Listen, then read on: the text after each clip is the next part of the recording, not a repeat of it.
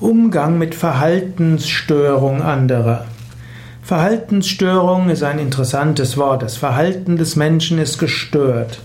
Es ist letztlich auch ein Ausdruck davon, man kann nicht in den Kopf anderer hineinschauen, man sieht nur das Verhalten.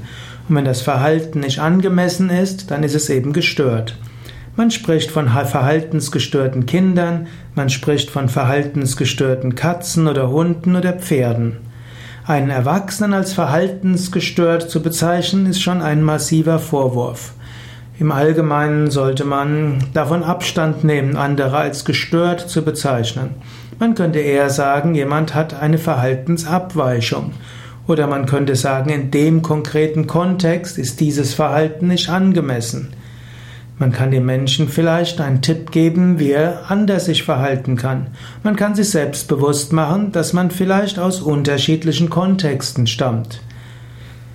Unterschiedliche Weisen mit Verhaltensstörungen umzugehen. Aber ich halte es für wichtig, Menschen Respekt gegenüber zu empfinden, Wertschätzung zu zeigen und nicht einen Menschen als gestört zu halten.